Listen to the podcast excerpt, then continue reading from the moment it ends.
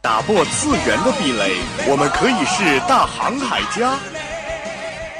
俺はルフィ海賊王になる男だ搜罗萌妹子和萝莉，妈妈再也不用担心我的学习。うるさいうるさいうるさいうるさい！来自大陆、日本、欧美、 全世界的 ANG News，让你的耳朵根本停不下来。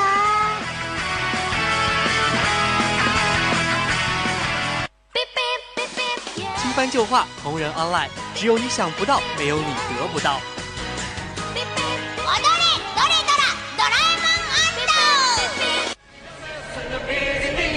你要叫我们红领巾，我们也不是活雷锋。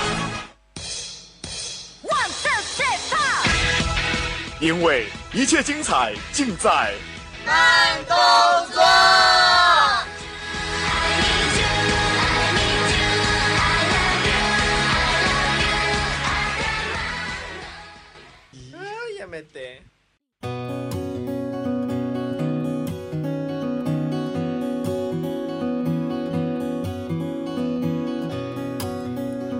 各位听众，晚上好，欢迎收听 FM 九十五点二浙江师范大学校园之声，这里是本期的节目慢动作，我是你们的主播徐畅。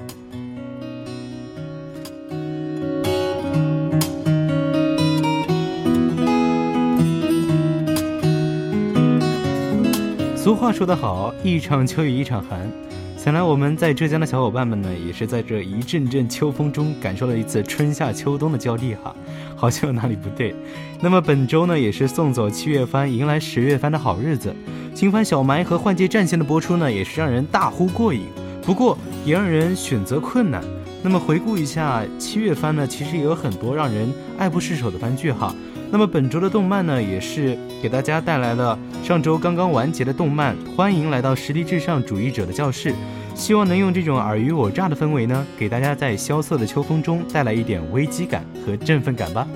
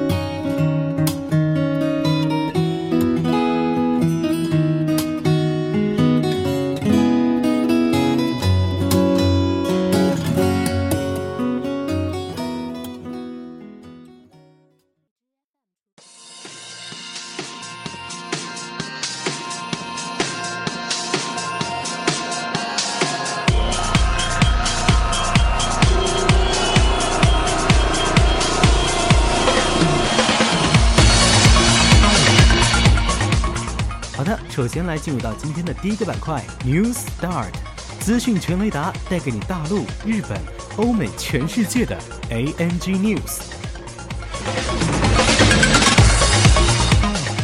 真实还原小埋第二季动画中田中爱美真实收录小埋吃泡面的声音。昨天呢，干物妹小埋第二季动画正式开播，在第一话当中呢，也是讲述了三个故事。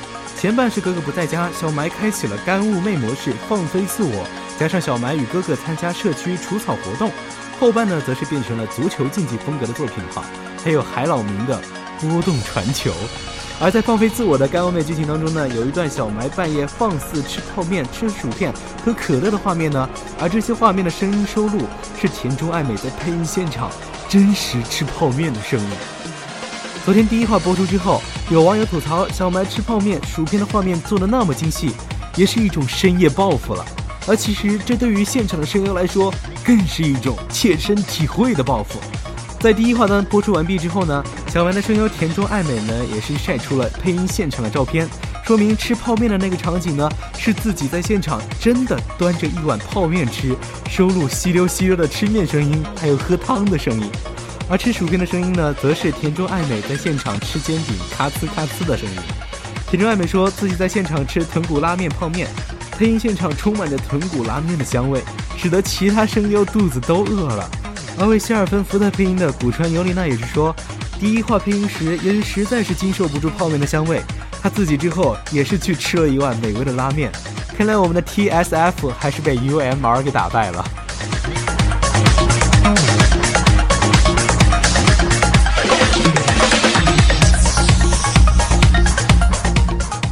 瑞克和莫蒂风靡，麦当劳的四川辣酱又一次脱销。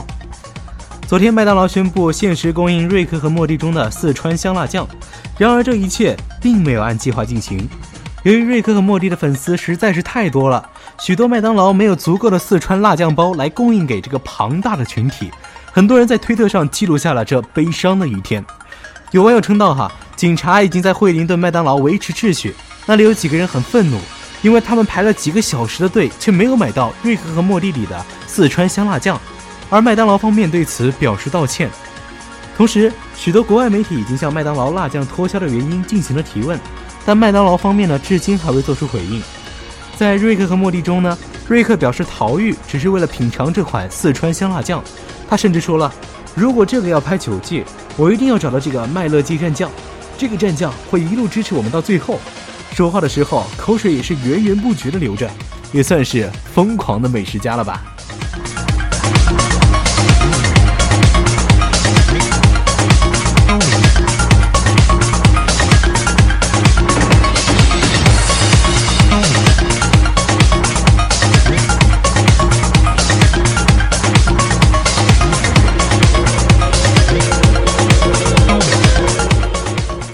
来自文学少女花丸的 buff，国土田花丸二零一六年被官方设定为喜欢读石黑一雄作品。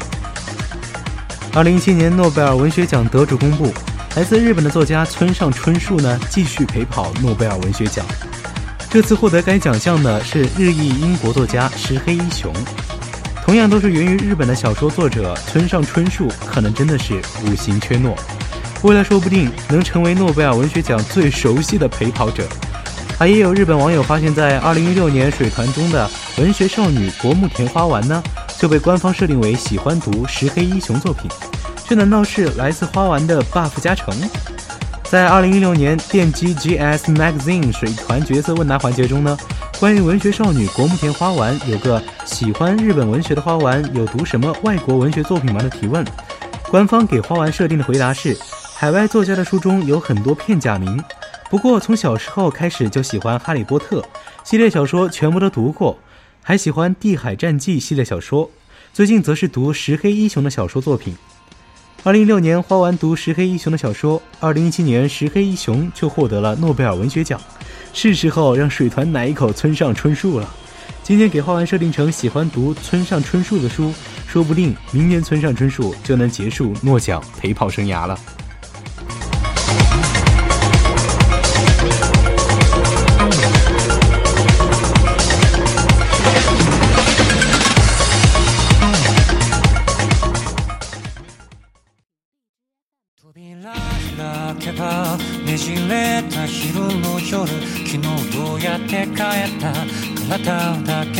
おはようこれからまた迷子の続き見慣れた。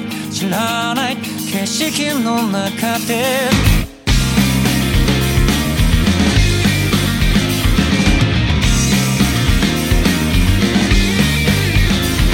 ためって思ってから割となんだかやれてる。回に勝負。なんかちょっと恥ずかしい。やるべきこと。忘れててもわかる。そうしないと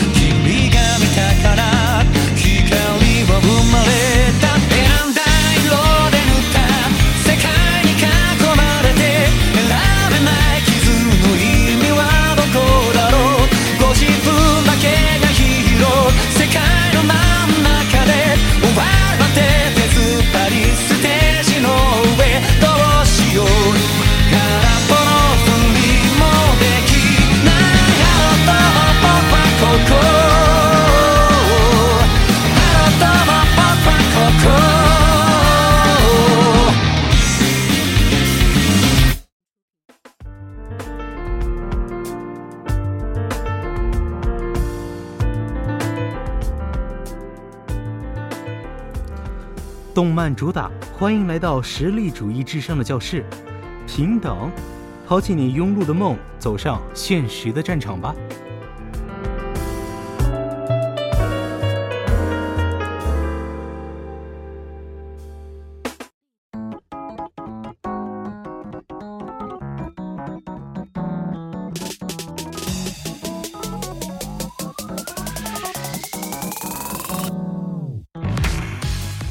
去年四月，我们还正拜倒在版本大佬的石榴裙下。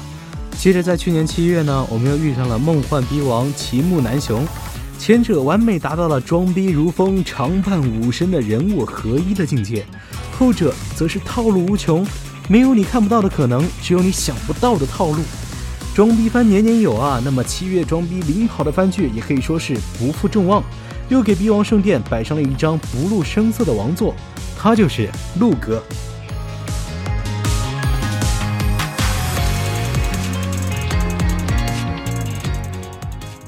不露声色，是对林小璐青龙这位幕后真正操盘手，这位蒙面军师恰如其分的评价。总的来说呢，林小璐是一个没有太多感情的人，而与这个性格相适应的就是她的声音。在动画一开始出现的就是她那平淡毫无起伏的声线，因此当你刚开始听到男主声线的时候啊，甚至会以为这是个新人声优，只会棒读，甚至隐隐对这部番有一些失望。然而剧情的推动呢，则告诉我们。事情完全不是这样的。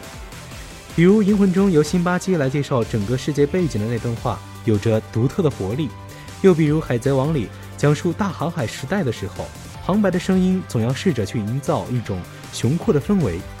如果是介绍监狱，那么就会有介绍一个恐怖之所的样子；而给一个温馨的故事的开场做旁白，也会有属于这种风格的温柔的语调。总之，林小璐在这个开场的心理活动中。声音可以说是冷静，甚至冷漠到极点，无意去煽动什么情绪，无意去求得什么同感，就像一个数字问题写在墨绿黑板上，你解不解得出来和他无关。说白了，就是面瘫属性的一部分吧。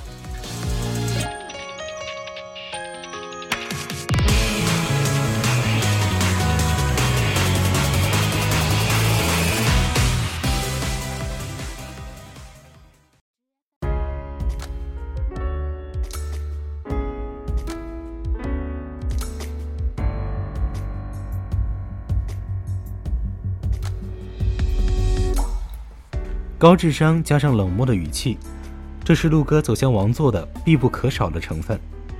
前面几集看下来，你甚至会觉得林小璐只是凤太郎君的节能主义的坚定信仰者，就是不想惹上麻烦，并且纯粹只想来个深藏功与名的样子。但是本季动画结尾的一幕呢，应该多多少少还是把各位观众给吓到了，或者也可能只是把陆哥颜粉送上云霄飞车而已。整季动画的最后一分钟呢？林音尚在傲娇的话语逐渐成为背景音，林小璐用她机械感的声音说：“可是绝北，我从没把你当过同伴。”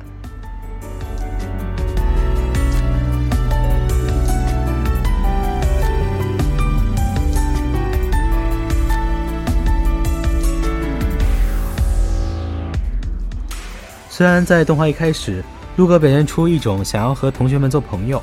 但是自己实在不太会聊天，所以好像挺失败的样子，还下定决心要做一番热血沸腾的自我介绍，但是冷场了，因为真的一点也不热血啊，表情倦怠，声音也完全没有一点热情。但是故事到最后，我们就会看到，林小璐青龙从来没有想要过朋友，他只需要利用聚集到他身边的人而已，只要最后胜利的人是我就可以了，他是这么说的。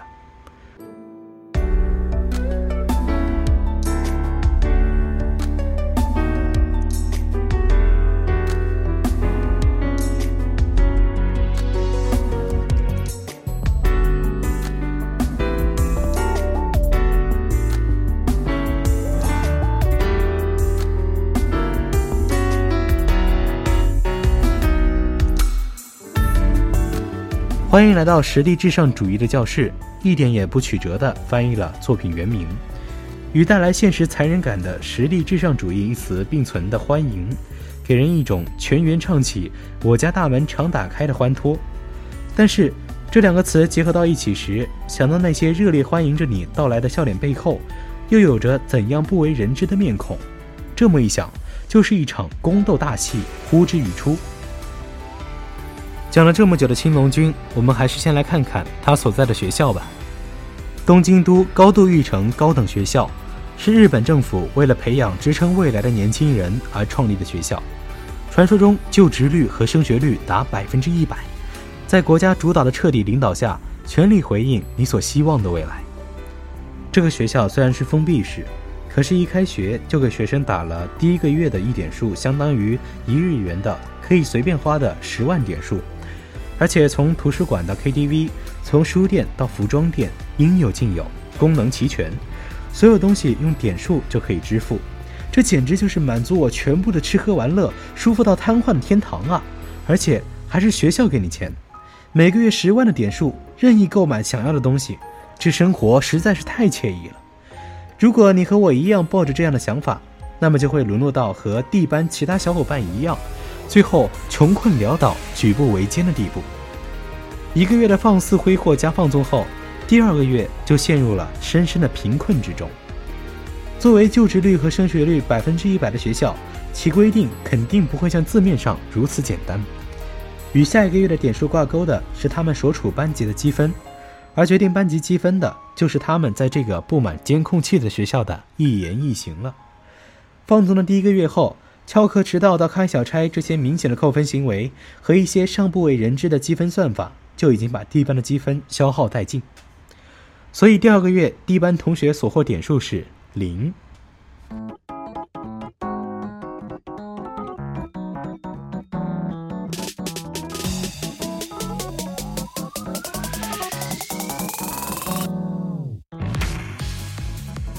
东京都高度育成高等学校。每个年段将学生按个人的入学各项资质分别分为 A、B、C、D 四个班级中，毫无疑问，A 班是优秀人才的聚集地，D 班就是这所学校的底层，是这所学校中的瑕疵品们。而早在入学那天起，就有人告诉他们，很快你们就会见识到地狱了。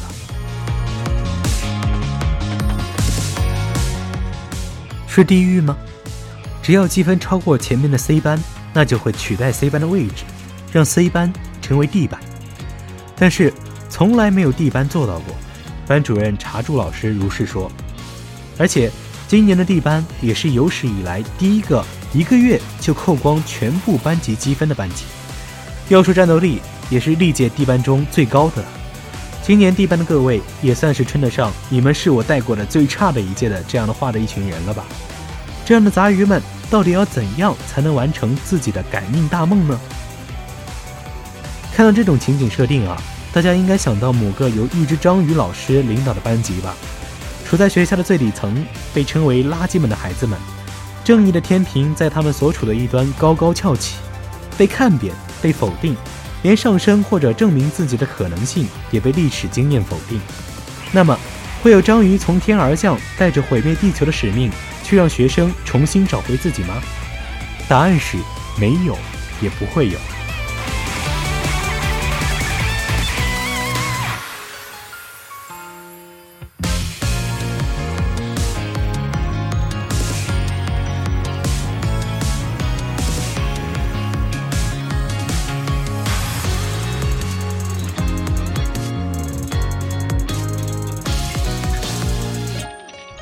这所学校是以实力来衡量学生的。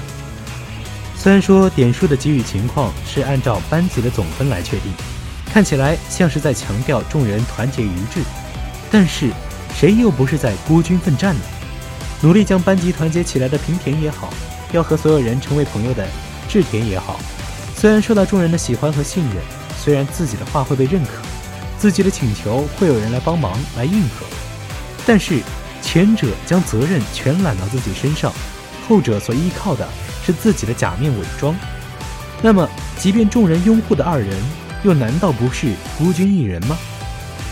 在实力至上主义的教室里，只有自己去摸爬滚打，只有自己去摸清或者预测暗道里的每一处陷阱和机关，因为人事考察也不会告诉你们详细的详情内容。有时候就会觉得，能牢牢掌握住所有情报的人真是作弊呀！但是情报这种东西也从来不是从天而降的。大概这所高中要设计的就是一个残酷的、竞争激烈的社会模型吧。而作者将一所就业率和升学率百分百的学校模式这样设定，究竟是出于认可还是否定呢？或者说，这样的设计只是合了成王败寇的理念而已？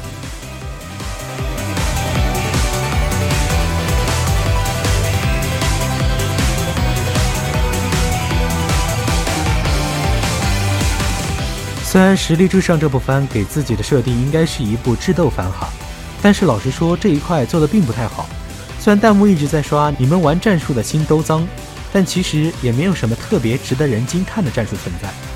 总的来说，除了手法有点简单，让人觉得入圈套的人有点弱智以外，甚至有点缺乏新意，并且每一集开始都会来一句哲学家们的名人名言什么的，算是每集的名字。虽然有故意摆弄之嫌。到底多少吻合得了动画的剧情。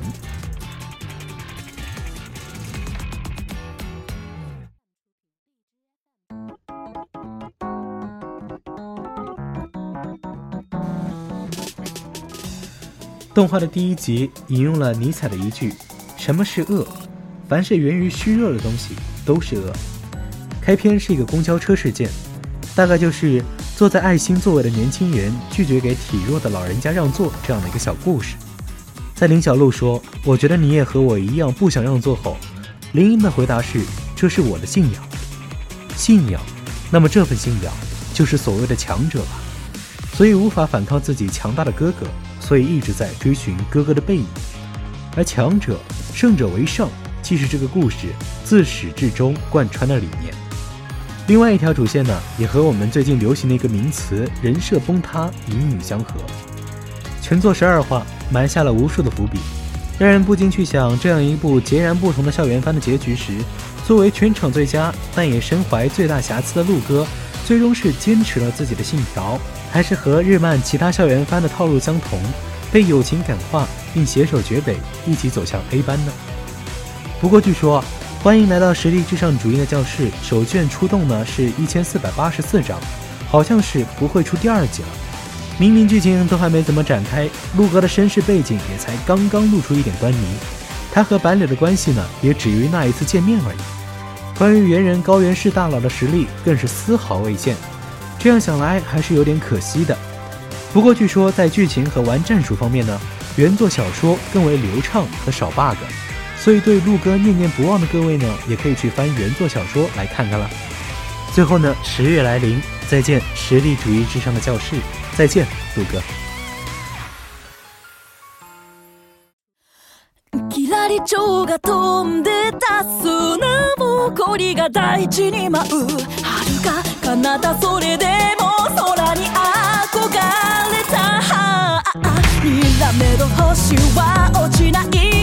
やめて捕まえよう。この場所。から。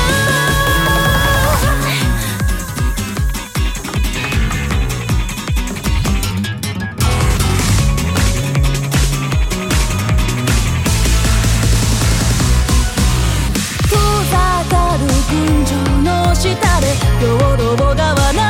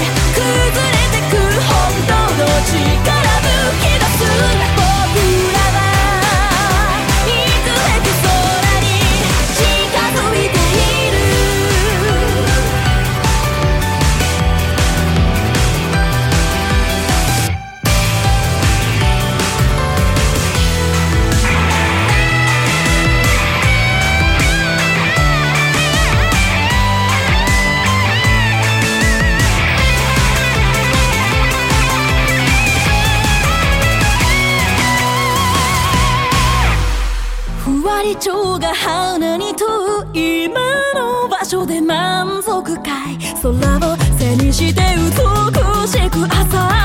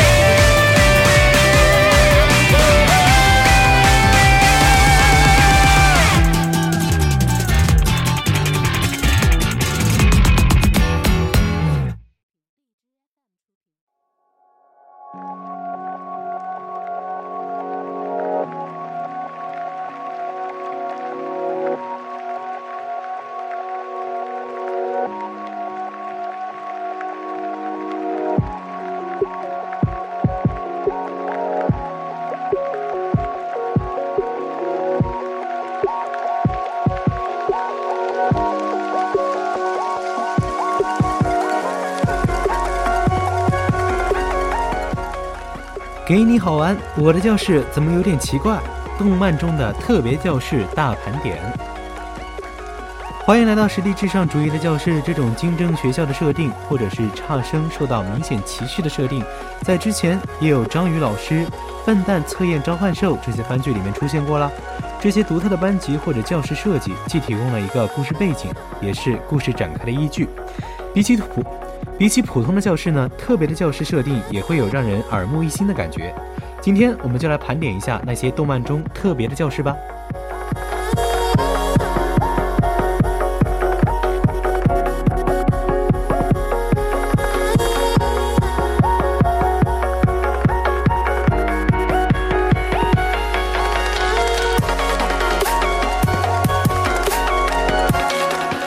张宇老师三年一班。像张宇老师里面所描写的这种学生从底层开始奋发向上的故事，应该是和《欢迎来到实力主义至上的教室》的剧情比较贴近的。炸掉七成月球并扬言要炸掉地球的吉凶恶生物，竟然是班主任；军队人物是体育老师，还有一位美女职业杀手担任英语老师，等等等等。这个教室连个正常的老师都没有吗？学生因为成绩差而变成了三年一班的同学们，这一年他们的福利是杀死这个章鱼老师就一百亿了。喂，学生们最主要的任务果然不是学习吗？恋爱就算了，暗杀倒是给我好好解释一下呀！人马少女的烦恼，班级未知。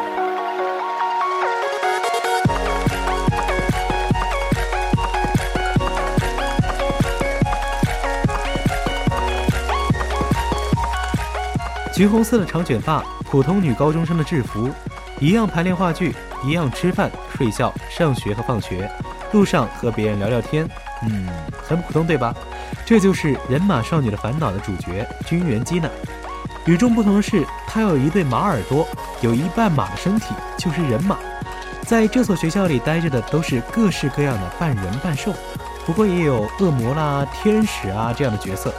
感觉活生生的把普通校园日常掰成了动物系萌娘日常，反正也是算是非常特殊了。不过这部番好像说是日常，其实也有蛮黑暗的部分。仅仅当做一个卖萌日常来使用的话，可能会被迫思考人生了。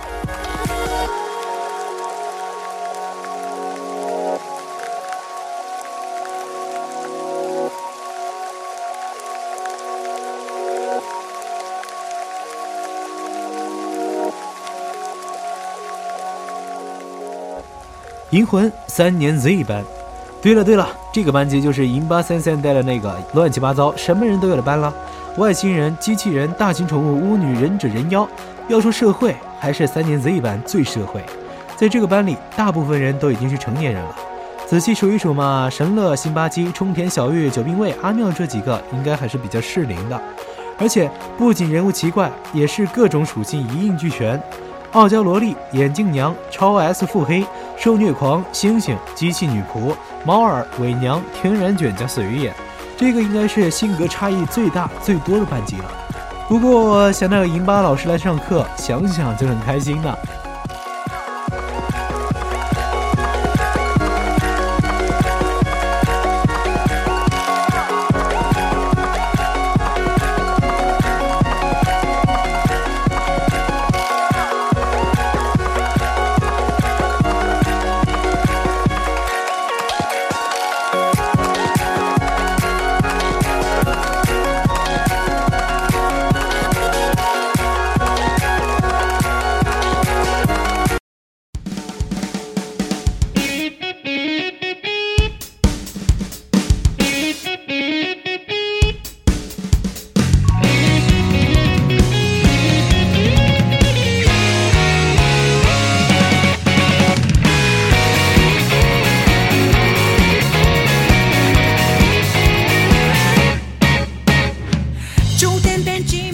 今天的慢动作也要和大家说再见了。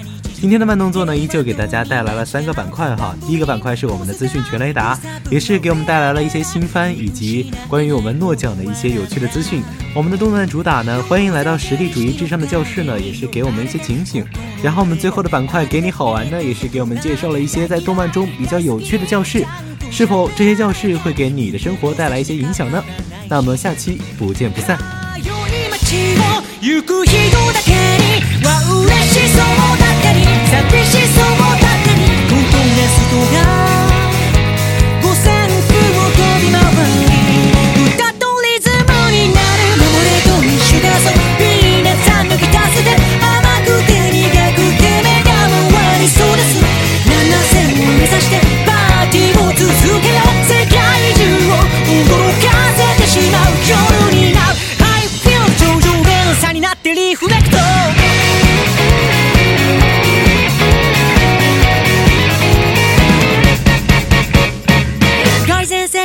成功意識の制度にもまれて僕らの音楽は道具になり下がる。こっちを向いてよ背を向けないでよ。それは正論にならないけど。